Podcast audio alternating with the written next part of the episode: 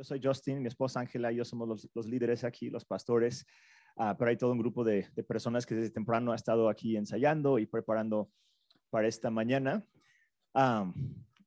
qué gusto poder celebrar juntos la Navidad. Creo que es la temporada favorita de muchas personas. Sé que Silvana, ¿dónde está Silvana? A ella le encanta la Navidad. ¿Cuándo disfruta Navidad?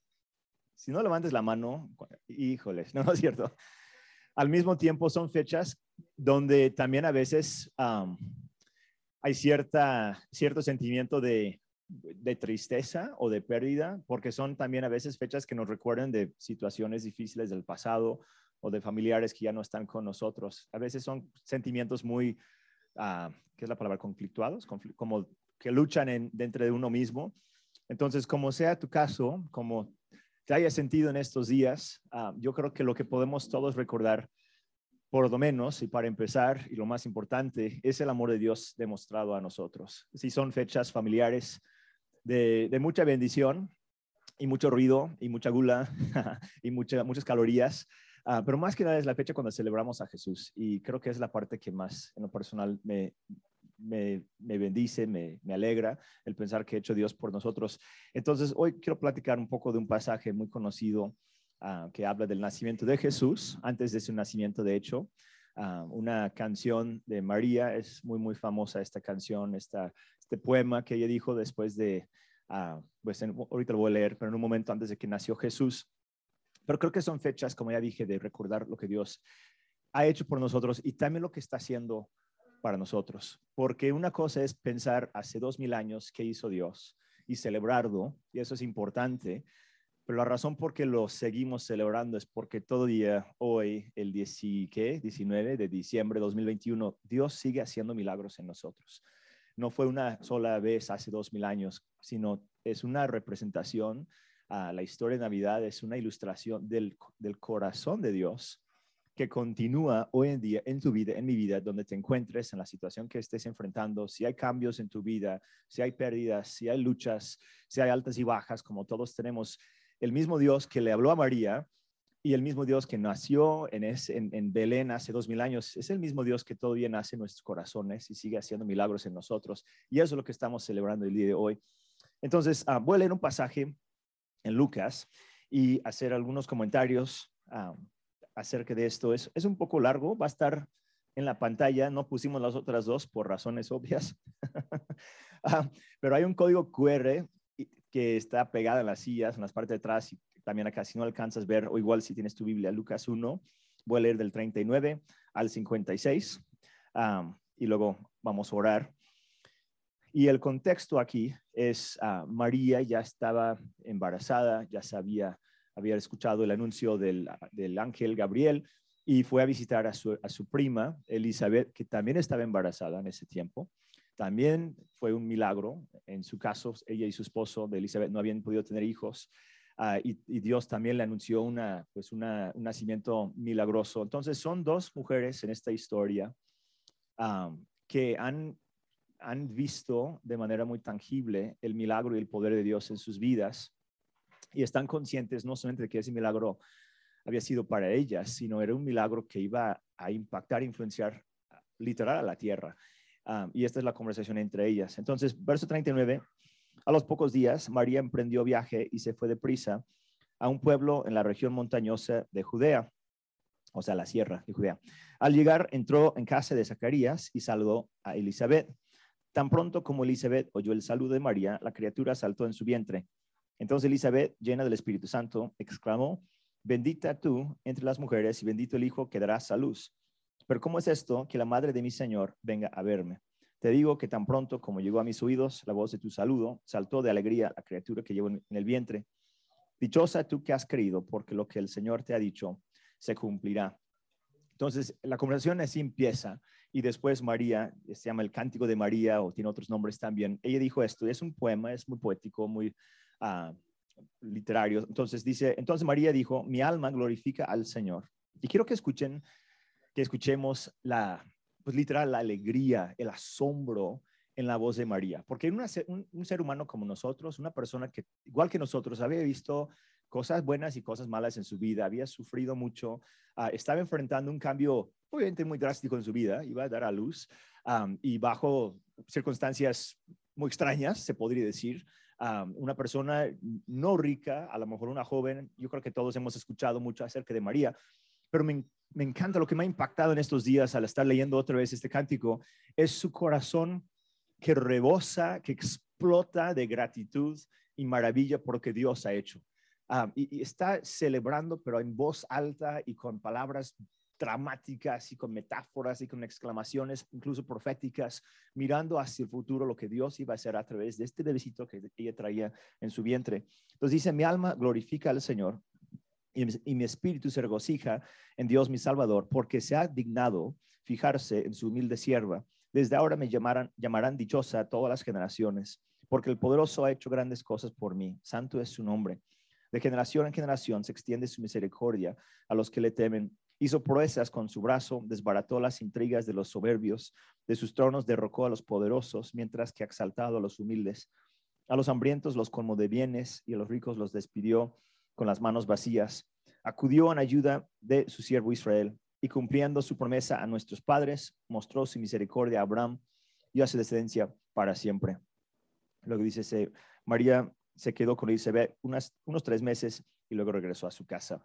Y la historia continúa después en Lucas, cómo nació Jesús. Pero este es como una, un poema bien interesante, bien, bien, pues como de corazón, muy emotivo, que expresa lo que María sentía en ese tiempo yo creo que también sentía miedo, yo creo que también estaba medio confundida, creo que vivió todas las emociones que el ser humano vive, pero su expresión aquí es una expresión de tanta alegría y como ya dije, con, con, frases así dramáticas que Dios iba a tirar a los poderes y autoridades y quitar a los ricos. Y es que estaba viendo no solamente el embarazo literal en ese momento que estaba viviendo, sintiendo las patadas, sintiendo los dolores, sintiendo los antojos. Estaba mirando hacia el futuro y entendiendo lo que Dios estaba haciendo en ella. Ah, había recibido el ángel, la, promesa, la, profecía de lo que iba a hacer. Ah, sabía del Mesías, que para Israel el Mesías era su, ah, su Salvador prometido, una nación muy chiquita, si lo ves en un mapa, es una cosita chiquita en medio de varios, tres continentes, entonces muchas guerras, muchas, muchos ejércitos cruzaban por ahí, una nación que sufrió mucho. En ese tiempo estaban bajo el poder romano y pues los romanos no son conocidos por su empatía, misericordia o amor. Ah, eran personas muy fuertes y rudas y, su forma de, de, de, ¿qué es la palabra? Sojuzgar, dominar, aplastar a los que, los, que estaban conquistando.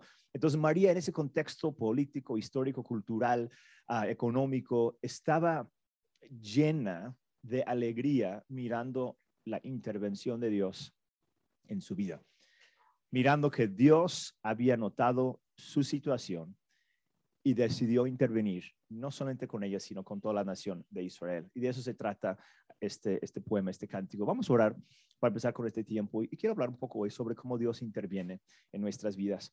Señor, te damos gracias por tu amor, gracias por esta Navidad, por este tiempo que estamos celebrando, por familias, amigos, salud, vida, todo lo que tenemos, Señor.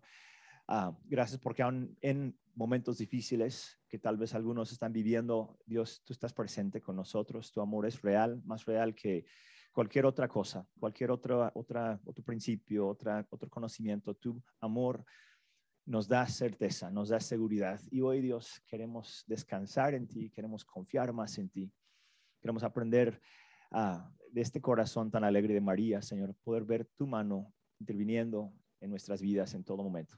Te damos gracias en el nombre de Jesús. Amén.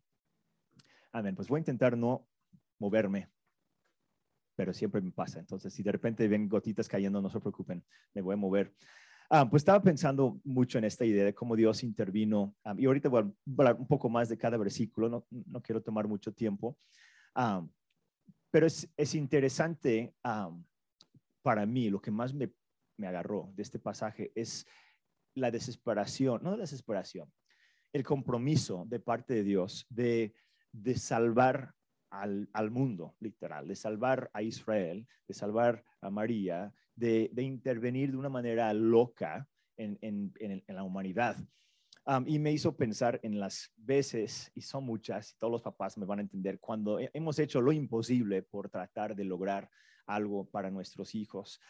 estábamos platicando de una, un momento cuando, una, no fue momento, fue todo una, un episodio, toda una historia, ah, hace años cuando tratamos, bueno, fuimos a Disneylandia con toda la familia de mis suegros. Ellos organizaron un viaje familiar. Hace, Zach tenía cuatro años, yo creo, entonces hace 17 años. y, y, Annie tenía, creo que un año o dos años. Y por alguna razón que yo no recuerdo, yo viajé primero ah, y ella tuvo que ir con los dos hijos después. No recuerdo qué, eh, cómo lo logré, pero yo salí ganando en esa historia porque yo le llegué súper fácil, sin nada y recuerdo estando en, la, en el aeropuerto esperando a mi, a, mi esposa amada, querida y mis dos hijos queridos. Y, yo había por algunos días estado allá con mis suegros. Entonces estaba como que soñando con ver a mi esposa, a mis hijos y los visualizaba salir con sonrisas del, del, del, aeropuerto, ¿no? Del lugar donde salen. Ah, los imaginaba, o sea, mi esposa bien arreglada y maquillada, mis hijos así, papá, ¿no? entonces esperamos y no recuerdo si el vuelo tardó, cómo estuvo, pero estábamos un rato esperando y de repente Ah, empieza a salir, al salirlos del avión, era como de un, casi túnel donde salían y yo estaba arriba mirando y salen diferentes personas, diferentes personas y yo ahí esperando ver a, mi esposa tan preciosa, tan bella, tan pacífica, tan, y, y, de repente sale una greñuda, sale empujando la carriola y con una cara así de que él, sácame de aquí, ¿no? Y, y sí, me recibió feliz pero no recuerdo ni una sonrisa. Y los niños estaban así de que, ¡ah! y todos mugrosos. Creo que mi hija no traía ni pantalones. era una situación totalmente diferente. Y luego me empezó a contar la historia de cómo estuvo. Y estoy seguro que lo voy a decir mal. Pero había salido de Puebla, vivimos en Puebla en ese tiempo. Tuve que tomar un camión de dos horas a México. Y de México es hacer escala, bueno, más bien esperar que salga el, avión y viajar a Los Ángeles, donde yo la, la iba a recibir. Entonces, nada más en el puro camión creo que a mi hija le dio diarrea, pobrecita, tenía pañales, entonces estaba, pues ya saben, ¿no? Que está pasando con todos los trajes que había llevado, no voy a entrar en detalles, pero el chiste es que le iba, le iba mal. no sé si algún otro niño vomitó o algo, pero ya nada más en esas dos horas, pues ya había empezado muy, muy mal el, el viaje y todavía ni llegaban al avión, al aeropuerto.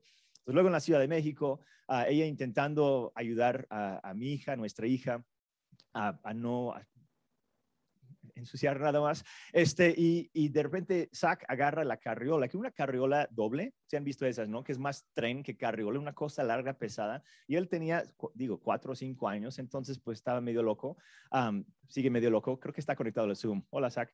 Este, y empujó la carriola a mil por hora, pero no, estaba chaparrito, ¿no? Entonces no veía nada, nada más estaba detrás de la carriola y le empezó a empujar a mil por hora. Y había un pobre señor viejito que estaba limpiando, estaba recogiendo, entonces se agachó para recoger un papelito o algo y Zach le dio por atrás con toda su fuerza y le tiró al pobre señor, lo tumbó al piso literal, todavía lo atropella y Ángel así, no, en cámara lenta con una niña así sin pantalones intentando este, ir tras él y todavía no salía el avión. Ya en el avión, no me acuerdo qué tanto que sucedió, pero por lo menos en un momento, ellos, los tres estaban ahí pasa la, ¿cómo se llama? La aeromosa, preguntando qué querían de tomar. Entonces, mi hijo pidió, pues no sé, un refresco o algo. Entonces, la señora, la, señorita se lo está pasando y alguien le empujó la mano, uno de mis hijos, no sé cuál. Y ella nada más hizo así sin querer, encima de Ángela. O sea, todo el vaso, y nada más así como que mirando y no se quitaba, nada más llenándole así sus pantalones con, esa, con ese líquido, no me acuerdo cuál era ese refresco. Y así todo, todo, todo el viaje. Y seguramente estoy faltando detalles que no he contado. Está traumada Ángela. Le dijo, no, le pregunté en la mañana, dijo, algunas cosas las tengo bloqueadas. O sea, ya, ya las borré de la memoria porque, porque no podía. Entonces salió, eh, por ese, toda esa razón y cosas más, salió así del, del túnel, no maquillada, este, no sonriéndome, no recibiendo mis brazos, me recibió y dijo, ten tus hijos, llévatelos. Y yo voy al baño a limpiarme. Este, y de ahí no hemos regresado con los niños a Disneylandia, creo. no, creo que una vez fuimos. ya las cosas han cambiado, ya, ya son más grandes, ya no hacen tantas travesuras en el avión, pero lo que sí tenemos mucha misericordia y empatía y compasión cuando hay niños llorando en los aviones. Ah, porque también eso, están pateando los asientos de la persona de enfrente y se molestó la señora. Entonces ya cuando viajamos y vemos eso es como que, voy a orar por ti. Entiendo lo que tú estás viviendo. Pero hizo todo eso para llevar a nuestros hijos a, un lugar donde querían ir. O sea, hizo lo imposible. Sufrió, sacrificó. tampoco sabía todo lo que le esperaba. O tal vez hubiera dicho, mm, vas conmigo, Justin. Yo no voy solo en este, en este viaje. pero hizo lo imposible para llegar a Disneylandia con, con nuestros hijos por, por el amor que, que les tenía y que les tiene todavía, consto y confirmo.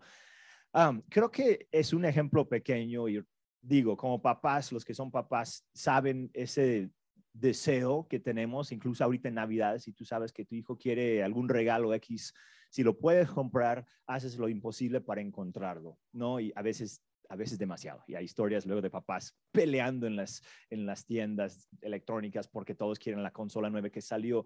Eh, como papás nos nace el querer ayudar y servir. Y eso es en cosas de comprarles un regalo, ¿no? Ir a Disneylandia, mucho más si lo ves sufriendo.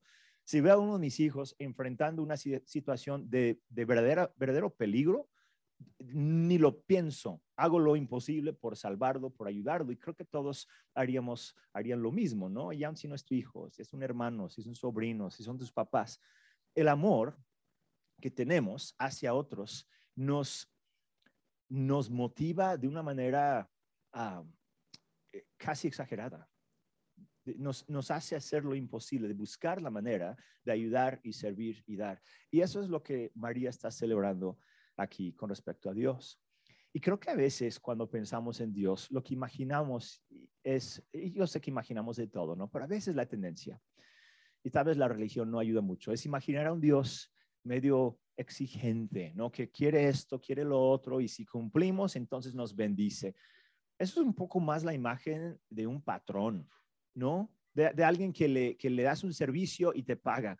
Y Dios no es así. Y sí, en la Biblia hay ejemplos y metáforas de trabajo y empleados y salarios y cosas. Y probablemente Jesús muchas veces dice lo opuesto. Dice, les llamo mis amigos. En otras ocasiones dice, Dios es su Padre. Los ejemplos que pone Jesús en su vida y a lo largo de la Biblia lo encontramos también. Es una amistad con Dios y una relación de hijos con un padre. Es un corazón amoroso que va mucho más allá de solamente cumplir con ciertas exigencias o ciertos requisitos y recibir un pago. Si fuera así, si la relación que tenemos con Dios fuera una relación de que yo tengo que hacer para que Dios pague lo que merezco, estaríamos mal, ¿no? Todos, ya lo sabemos. Y tal vez por eso a veces la, la gente, mucha gente vive con una con un temor no sano de Dios, una, una idea de que pues Dios está enojado conmigo en casi cualquier momento pensamos, no, pues es que Dios algo, ¿no? Algo pasa luego en tu vida, no sé si te ha pasado, y dices, no, que hice mal? Dios me está castigando por algo. Es como que, ¿por qué siempre pensamos así? ¿Por qué, por qué vamos a ese, ese extremo, a esa conclusión tan rápido? Y aquí en este caso, ah, bueno, la Navidad, obvio, es, es una, el nacimiento de Jesús, es, la, es algo que partió en dos la historia.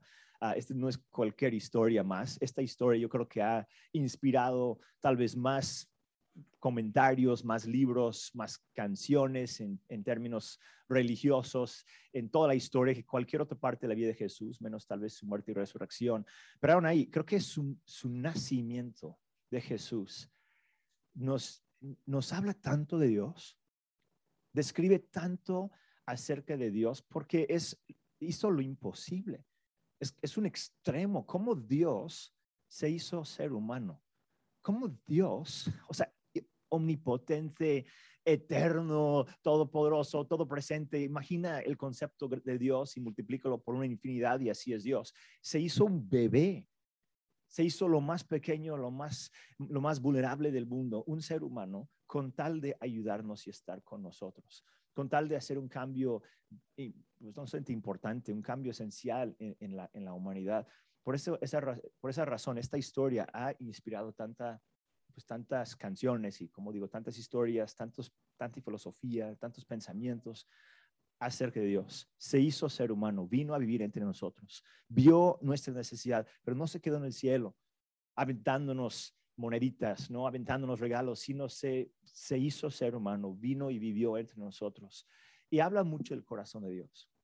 Y es lo que quiero enfatizar el día de hoy. Él, Jesús, pues vivió aquí en la tierra, regresó al cielo, ya no está físicamente presente en la tierra, pero el Espíritu Santo sí está con nosotros. Y si lo pueden poner de manera metafórica, sigue naciendo en nuestra necesidad, sigue apareciendo en nuestra necesidad todos los días. El mensaje de la Navidad es un mensaje de acercamiento. Es un, es un mensaje de empatía divina, es un mensaje de la presencia literal de Dios en medio de cualquier situación imposible que estés viviendo. Y eso es la expresión de, de, María, de la boca de María y también de Elizabeth en esta historia. Y aún la misma, el mismo contexto me habla mucho de Dios, porque dos mujeres están hablando de un cambio tan grande. Y, y, en ese tiempo, y a veces también hoy en día, no es como que no, las mujeres, los hombres tienen que ser los líderes y los hombres tienen, cosas que no encontramos en la Biblia.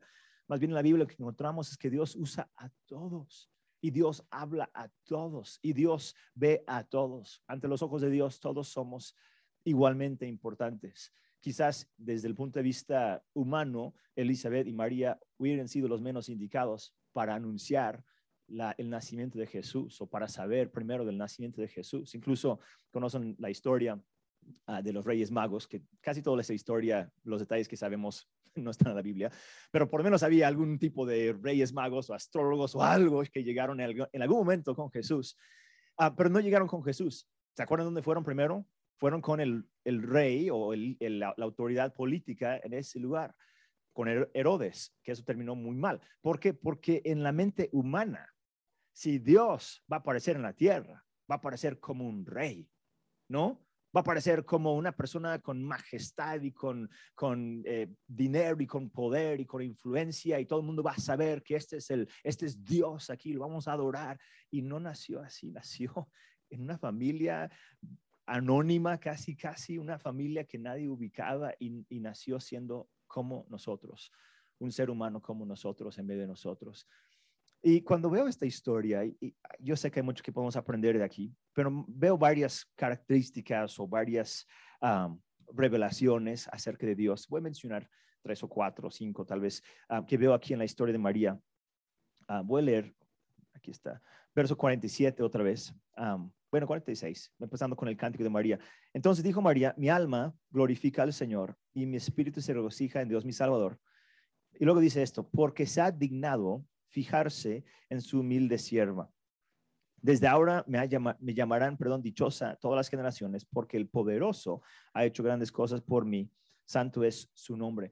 La primera cosa que vemos acerca de Dios es que Él ve nuestra necesidad. Y son cosas muy sencillas las que voy a compartir, pero quiero que las apliques a tu vida. Porque es muy fácil pensar que yo tengo que sacarme de esta situación, sea la que sea. Y si nos toca, o sea, nos toca trabajar, nos toca reaccionar y actuar y tal vez la situación que estés enfrentando podría ser algo relacional o algo económico o algo físico. E, y, y sí nos toca hacer algo, ¿no? Dios no va a decir nada más, pues yo me encargo de todo y ustedes quédense viendo Netflix y no pasa nada. No, Dios sí nos motiva a trabajar y a pensar.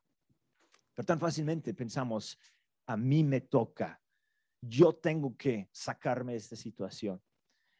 Pero ¿qué haces cuando esa situación es imposible? ¿Qué haces cuando lo que estás viviendo de verdad no eres suficiente para, para salir adelante? No eres suficiente para entender todo. Nos pasa muy seguido como seres humanos, nos topamos con nuestra humanidad. Nos, topamos con los, los límites y con la falibilidad del ser humano de que no, no podemos saber más allá de, de literal este instante no podemos mirar más allá de la situación que estamos viviendo. No podemos controlar el destino, el futuro. No podemos garantizar que las cosas van a salir bien. Y María había vivido toda su vida juntamente con Israel en una situación muy difícil, muy trágica, muy terrible. Creo que el mundo así está hoy en día también. Gracias a Dios tenemos muchos recursos, tenemos mucha libertad, hay mucho que tenemos que ellos no tenían, ah, pero todavía hay situaciones muy feas en este mundo. Y si miras alrededor, es muy fácil desanimarte. Es muy fácil decir, pues, ¿cómo tanta injusticia sigue? ¿Cómo es posible que tantas situaciones, tantas personas están haciendo cosas malas, feas, terribles? Y puede ser en general mirando hacia afuera o puede ser en tu vida personal, algo que te hayan hecho o algún ser querido que haya sufrido algo.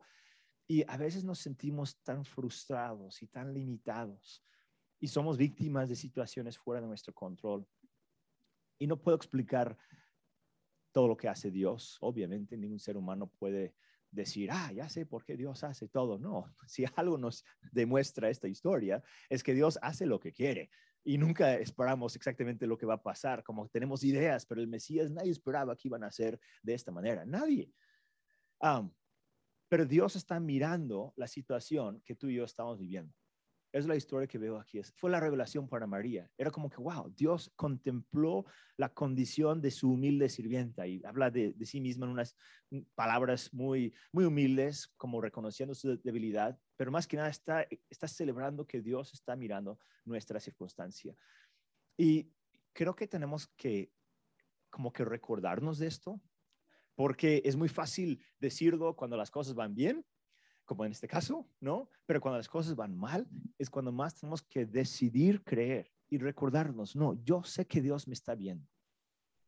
No entiendo lo que está pasando. Me siento traumado, me siento frustrado, me siento incluso hasta abandonado. Pero sé que mi canción en algún momento va a ser la misma de María. En algún momento voy a volver a decir, Dios ha visto mi situación. Dios ha conocido mi situación. Y te lo digo aún en estas fechas navideñas, al final de este año tan loco, estos dos años y sin tener muchas y mucha idea de qué va a pasar el año que entra, son tantas las amenazas y tantas las situaciones difíciles que estamos enfrentando, pero Dios, Dios lo ve, Él lo entiende, lo, podemos creer, lo podemos ver y, y no podemos decir, ah, Dios en tal fecha va a ser esto y así de esta manera. Igual como ellos sabían cómo iba a llegar el Mesías, pero el punto es que sí llegó como Dios quería, en el momento que Dios quería, para lograr algo que no esperaban. Y te lo quiero decir a ti también. En esa situación que estés viviendo, Dios va a llegar en el momento preciso, de la manera precisa, para hacer cosas que no habías esperado, que no habías imaginado. Jesús nació de su necesidad, o sea, como resultado de, y nació en su necesidad, o sea, dentro de la situación que están viviendo. Y así Dios hace con nosotros. Ve nuestra necesidad y responde a eso. Pero no solamente de lejos aventándonos moneditas, como dije, Él responde estando con nosotros. Jesús se hizo bebé para estar con nosotros. Vivió treinta y tantos años con la raza humana, viviendo todo, y no en un palacio, sino en pueblos, en ciudades chiquitas, haciendo cosas que trabajando como una persona normal, viviendo una vida normal. Y para mí esto habla de que Dios ve tu necesidad y no te abandona en esa necesidad. Más bien, Él como vuelve a nacer en tu problema, en tu necesidad, y se queda ahí contigo el tiempo que sea necesario. Luego dice, de generación en generación se extiende su misericordia a los que le temen. Esa palabra misericordia se usa mucho en la Biblia y es una palabra bastante importante porque Dios no solamente ve nuestra necesidad, que es la primera cosa, que Él sabe lo que estás viviendo. La segunda cosa es que Él reacciona, Él responde con misericordia. Podría responder con, con burla, ¿no? ¿Cómo es posible? Con crítica, con castigo, con regaño, con rechazo, con frustración, no sé, mil cosas um, que a veces como humanos sentimos cuando alguien nos vuelve a fallar por milésima vez, pero Dios no, Él responde con misericordia. Él ve la situación que estás viviendo y no dice, te lo dije. No, esa, frase la, odiamos todos y la, usamos todos, ¿no? Es como que te lo dije y no me hiciste caso. Y, Dios, Dios no es así. Él no llega diciendo, ya ves, ¿por no me haces caso? Bueno, como a veces creo que sí lo dice tantito para que aprendamos, pero es, es un Dios que responde con misericordia entendiendo que tenemos dificultades y debilidades y distracciones y defectos. Él, él sabe lo que estamos enfrentando mucho mejor que nosotros y su reacción es una reacción de misericordia, una reacción ah, de compasión. Y, tenemos, que, tenemos que recordarnos de eso porque otra vez la tendencia humana es atribuir a Dios ah, emociones falsas. Como que, como que decir, pues si yo fuera Dios, yo reaccionaría a estos defectos con frustración. Entonces Dios ha de estar frustrado. Pero saben, Dios no es como nosotros. Dios es muy diferente. Y si puedes imaginar, imaginarte en tu mejor día, ¿no? Piensa si tú eres papá, el mejor día que el mejor día de tu vida como papá. Si eres mamá, la, ocasión cuando fuiste la mejor mamá del mundo. Si eres un tío, que cuando mejor le hiciste de tío. Y así Dios todos los días y mucho más. O sea, no tiene malos días yo tengo unas memorias muy feas, paternales, ¿no? De momentos cuando dije algo, hice algo y, de repente reaccioné y dije, ¿qué estoy haciendo? O sea, no es la reacción correcta. Dios no tiene esos días. Dios es el mejor ejemplo de cómo nosotros debemos de ser. Entonces, si podemos tratar de dejar de atribuir de esas reacciones tan humanas y mejor atribuirle, mejor creer que tiene reacciones divinas, reacciones correctas. Luego dice, hizo proeza, proezas con su brazo, desbarató las intrigas de los soberbios ah, y continúa hablando en términos muy dramáticos de cambios pues políticos, cambios ah, no solamente políticos, realmente la, descripción aquí es una descripción de, de, cambios, no de que lo que antes estaba arriba, Dios lo pone abajo.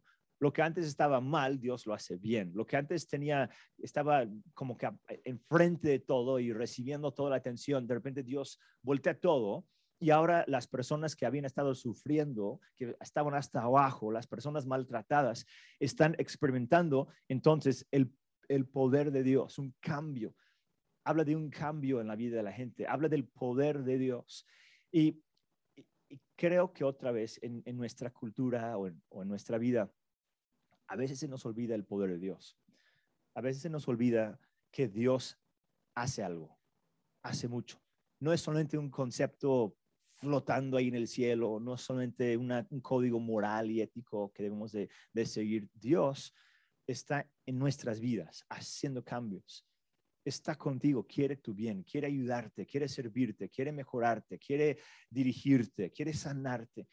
Ah, repito, no puedo explicar por qué no siempre pasan las cosas en el momento que quisiéramos o como los quisiéramos tener, pero ya tengo suficientes años siguiendo a Dios que he visto que las oraciones y las necesidades que he tenido en el momento correcto, Dios responde, Dios actúa. Cuando oramos es porque creemos que Dios actúa. Cuando obedecemos a Dios o cuando tomamos buenas decisiones es porque de verdad creemos que que Dios está mirándonos, que Él está pensando en nosotros. Y, digo, es súper sencillo esto, es muy básico, se podría decir, pero me encuentro cada rato olvidándome de ese pequeño detalle que Dios tiene mucho poder, ¿no? Y empiezo a enfocarme más en su santidad o otro, otra situación. Y realmente Dios en Navidad, cuando nació Jesús, estaba haciendo una obra poderosa a favor del pueblo de Israel y de nosotros también. Entonces, en la situación que estés enfrentando, recordar que Dios ve tu necesidad, recordar que Dios reacciona con misericordia, pero también recordarte que Dios actúa, que Dios obra, que Dios está usando su poder divino a tu favor. Continúa 52, 53, dice, de sus tronos derrocó a los poderosos, mientras que ha exaltado a los humildes, a los hambrientos los colmó de bienes y a los ricos los despidió con sus manos vacías. Y para mí ese cambio de, postura o de posición habla de justicia de Dios. ¿Para qué usa su poder? ¿Qué hace con su poder? en este mundo, los que tienen poder muchas veces lo usan para su propio bien. Lo usan para protegerse, para controlar, para sacar provecho, para ganar más dinero. Esa es la mentalidad muy mala, muy humana del uso del poder. Mi poder es para mí, es para que compre otra casa más, es para que mis hijos tengan un trabajo garantizado. ¿Sí me explico? Es como el poder se concentra en un grupo de personas y de ahí no lo comparten con nadie. Pero Jesús dijo todo lo opuesto. Él hablaba de ser un líder siervo, de, usar lo que tenemos para dar y para ser generosos con todos. Y Dios hizo esto a través de Jesús. Dios no controla las cosas así reteniendo todo y yo soy Dios y ustedes tienen que obedecerme o van a, van a sufrir. Es la mentalidad que a veces tenemos de Dios, pero yo creo que es una mala interpretación. Realmente Dios vino con su poder para liberar, para restaurarnos lo que necesitamos tener como seres humanos, dignidad, autonomía, valor, creatividad, libertad, salud emocional y física también. Dios está constantemente derramando su poder de nosotros para sacarnos de situaciones difíciles, para quitar o cambiar las, las, circunstancias de incluso abuso y cosas así. Dios está muy, muy al pendiente de las personas que no tienen voz, las personas que han sido marginalizadas, rechazadas, olvidadas, y a veces somos nosotros y a veces somos, son otros y nosotros somos los que participamos en esa distribución del poder de Dios. Creo que cuando nos identificamos con ese poder de Dios, estamos entonces entendiendo el corazón de Él, que el poder no es para tomarlo y para usarlo para mi bien. El poder de Dios es para distribuir la generosidad de un Dios infinito, de un Dios que busca el bien de todos. Y me hago la pregunta, ¿qué pasaría con este mundo si todos tuviéramos esa mentalidad de Dios, de Jesús, de hacer el bien, de repartir, de ayudar, de dar? Podemos literal ver un mundo, mundo transformado. Y eso es lo que Dios hizo a través de Jesús. Claro, no, o sea, sería padre decir, que ya ahora 2021 todo está súper bien, ya hay justicia por todos lados y no es cierto, ya lo sabemos. Ah, todavía estamos en la lucha, tal vez para eso existe el cielo, ¿no? Para que todo lo que estamos soñando lo, lo, veamos al 100, pero vamos mejorando. Está bien feliz este, este, este amigo, bien navideño, no es cierto. estamos en el proceso, yo digo, yo espero, yo creo, de ver cómo Dios se hace real, cómo su reino se hace aquí en la tierra. Y creo que en tiempos de Navidad Dios nos invita a eso. Hace unos días estábamos en, Jet y yo estábamos regresando de, no sé dónde, en la noche, ya muy noche, y él iba conmigo y nos paramos para comprar algo en, una farmacia y había una persona afuera, ah, que una persona que no tiene casa, lo he visto ahí varias veces, estaba ahí pues muy con frío, yo creo, y, no súper bien, no estaba muy alerta y nada más como sentado entre sus cosas. Y ya se quedó en el carro y yo entré a la farmacia y vi cómo lo estaba mirando. Ah, él tiene 10 años, mi hijo tiene 10 años, lo estaba mirando. Yo entré a la farmacia, salí con, no me acuerdo qué compré, y, y él estaba casi llorando. Y de ahí hasta la casa me dijo, papá, es que no, yo siento, ahora voy a llorar, yo como, como puedo sentir lo que él estaba sintiendo. Me dijo, tenía frío y no sé qué más me estaba diciendo porque se puso en el lugar de esa persona. Dijo, papá, ¿qué podemos hacer para él? Tenemos que llevarle una cobija o comida o algo así.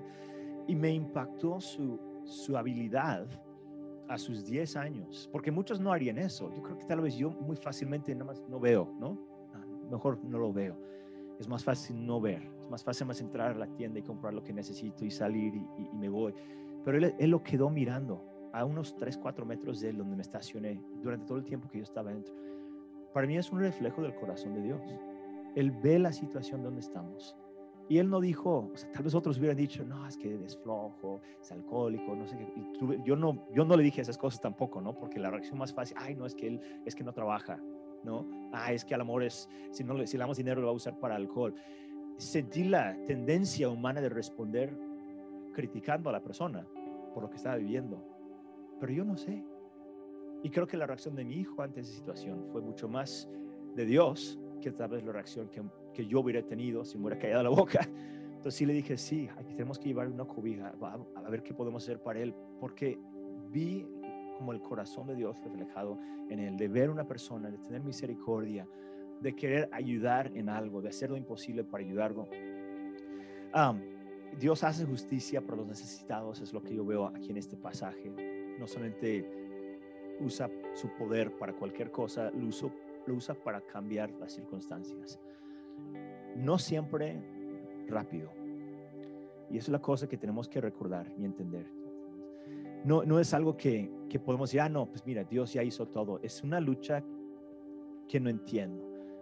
Pero nosotros estamos en esa lucha de también mirar y ver quiénes son las personas que están sufriendo, quiénes son las personas que tienen necesidad, quiénes son las personas a quien yo puedo ayudar, porque el poder de Dios sigue transformando situaciones, sigue volteando los sistemas de este mundo, poniéndolos de cabeza, sigue levantando a los callados o los oprimidos o los necesitados. Y la última cosa, y con eso termino, dice, acudió en ayuda de su siervo Israel y cumpliendo sus promesas, sus promesas a nuestros padres, mostró su misericordia para Abraham y a su descendencia para siempre. Habla del tiempo pasado, desde Abraham hasta el tiempo de María, hasta el tiempo de nosotros hoy en día. Y veo que el poder de Dios y la presencia de Dios es para siempre.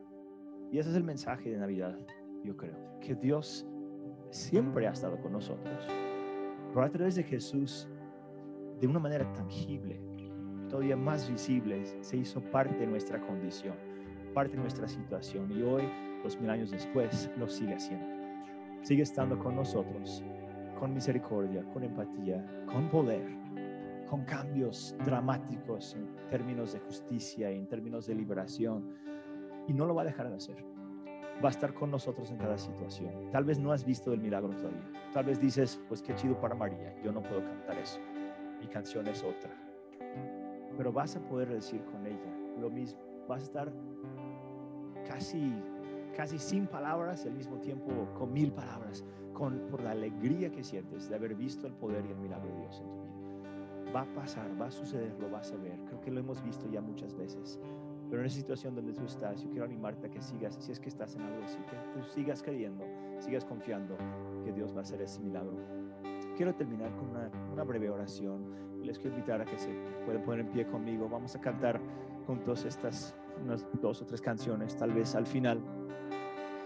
Pero ¿por qué no cierras tus ojos? Y si hay algo específico en tu vida donde has estado creyendo por mucho tiempo por un milagro, o alguna situación donde necesitas que se haga la justicia, ¿por qué no tomas esto para ti? Esto que cantó María, este mensaje de alegría y de misericordia y de poder, como algo, un mensaje de Dios para tu vida. Señor, gracias por tu amor. Gracias por tu presencia. Sabemos que podemos seguirte a ti, depender de ti de una manera como un niño con su padre, Señor. Que aunque no entendamos todo, aunque no tengamos la salida eh, calculada o, visualizada, Dios, sabemos que tú sí estás mirando el futuro, tú estás mirándonos a nosotros ahorita mismo, sabes lo que estamos viviendo y ponemos en tus manos, Señor, cada situación, sea nuestra o sea simplemente la situación de este planeta, de esta tierra, de esta nación, de esta ciudad, de nuestras familias, Señor, cualquier situación que nos haya estado preocupando. Queremos creer, Señor, queremos volver a creer que tú estás mirando y tú estás involucrado en esta situación, que vamos a ver tu poder a nuestro favor. Te damos gracias, Dios, porque sí lo hemos visto muchas veces y sabemos que a futuro también lo vamos a ver, lo vamos a celebrar. Podemos confiar en ti, Señor, en cada momento. Damos gracias por tus regalos, gracias por este tiempo navideño, Señor, por todo lo que has hecho por nosotros. Festejamos y celebramos tu amor, Señor, más que cualquier otra cosa. En el nombre de Jesús. Gracias, Señor.